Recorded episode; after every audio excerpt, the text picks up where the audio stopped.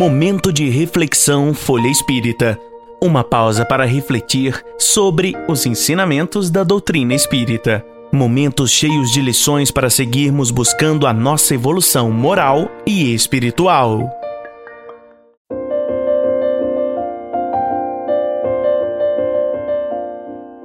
Lições de Sabedoria, capítulo 16 Médiuns visitantes e da convivência uberabense. Uma Universidade do Espírito.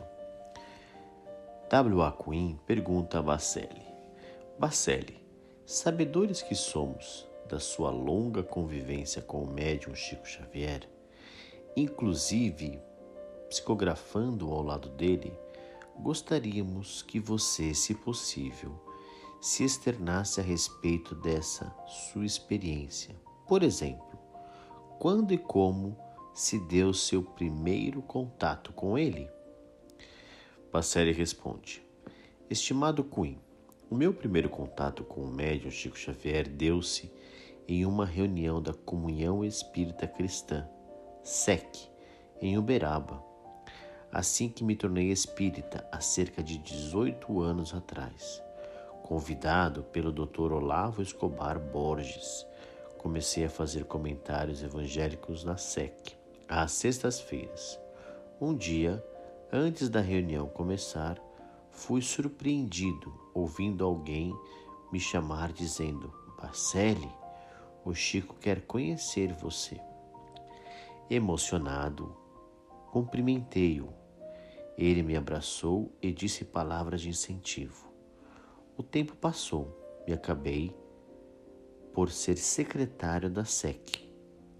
Muitas vezes, embora fosse jovem, Dona Dalva confiava-me a direção dos trabalhos com a devida aquiescência de Chico, de quem fui me tornando cada vez mais amigo e admirador.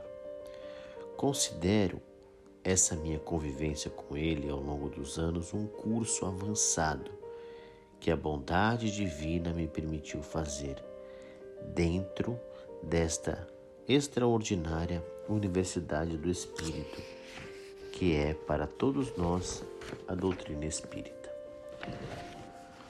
Queen pergunta: daí para cá, você esteve sempre ligado à obra dele?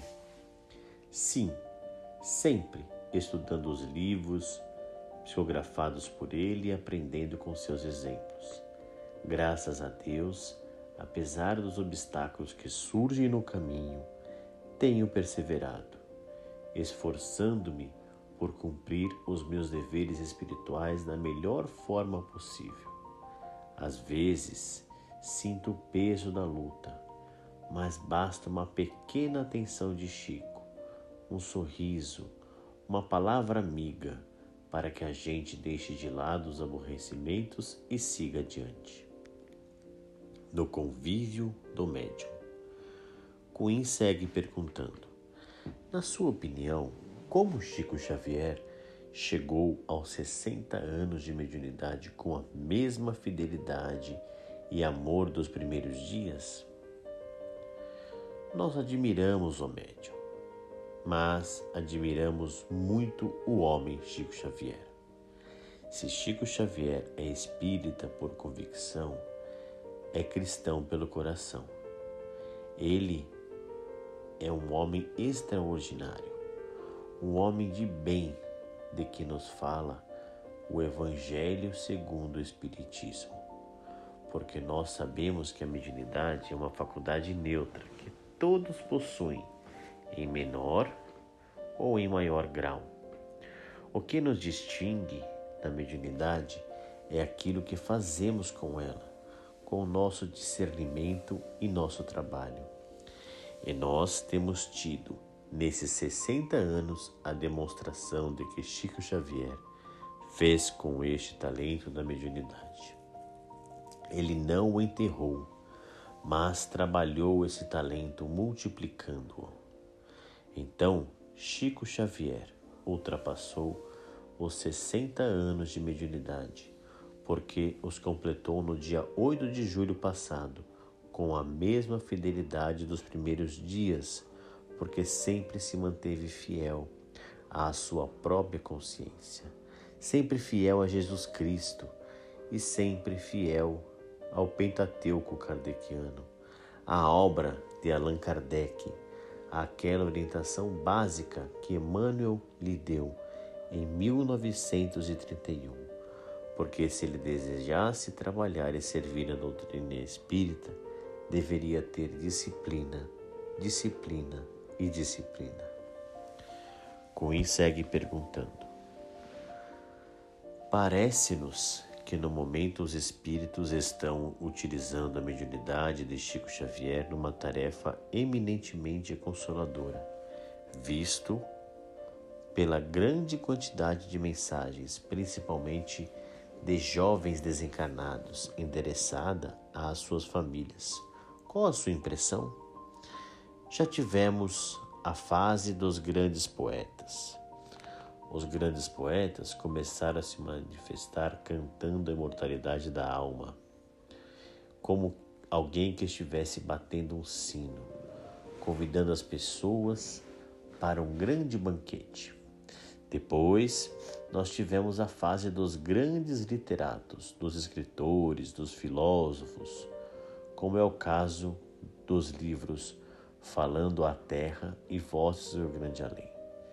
Tivemos fases com André Luiz, com Emmanuel, Emmanuel desenvolvendo a doutrina no caráter filosófico religioso e André Luiz desenvolvendo a doutrina no caráter filosófico científico por um triângulo ciência, filosofia e religião.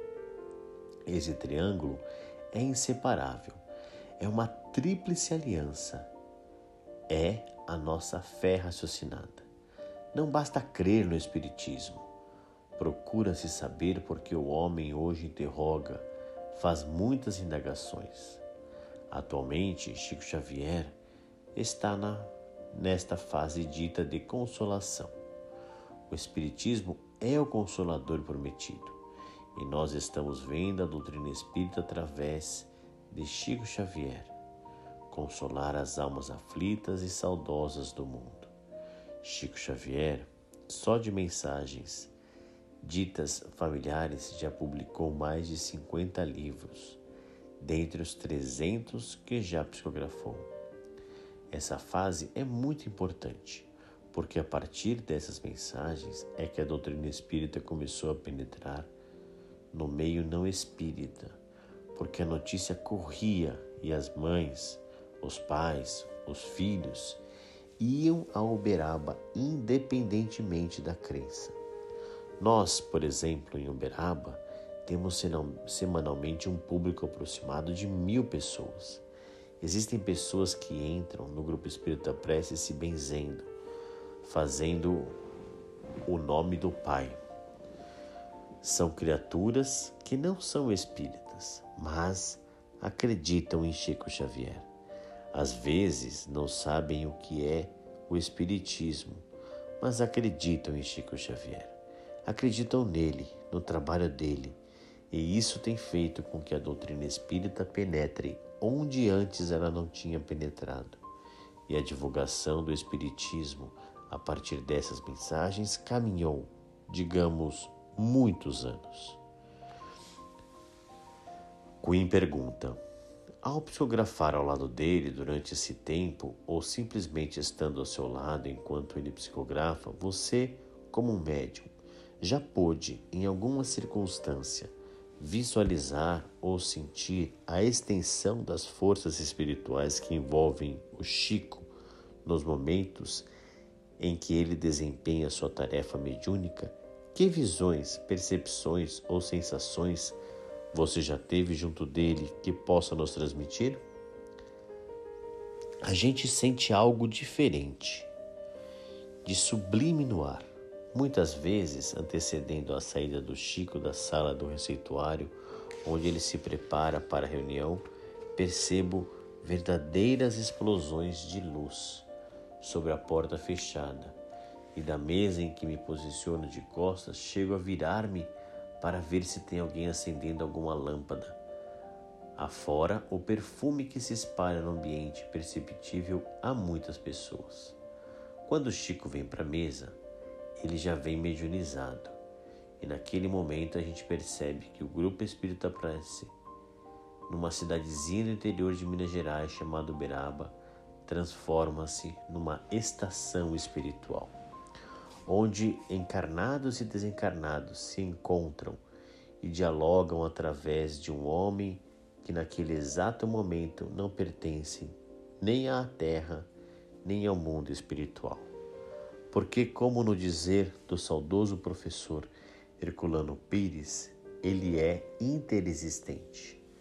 Psicografando ao seu lado, sinto-me como um menino rabiscando o ABC, mas imensamente feliz por estar junto ao Mestre que acompanha com palavras de carinho e bondade o progresso do aprendiz.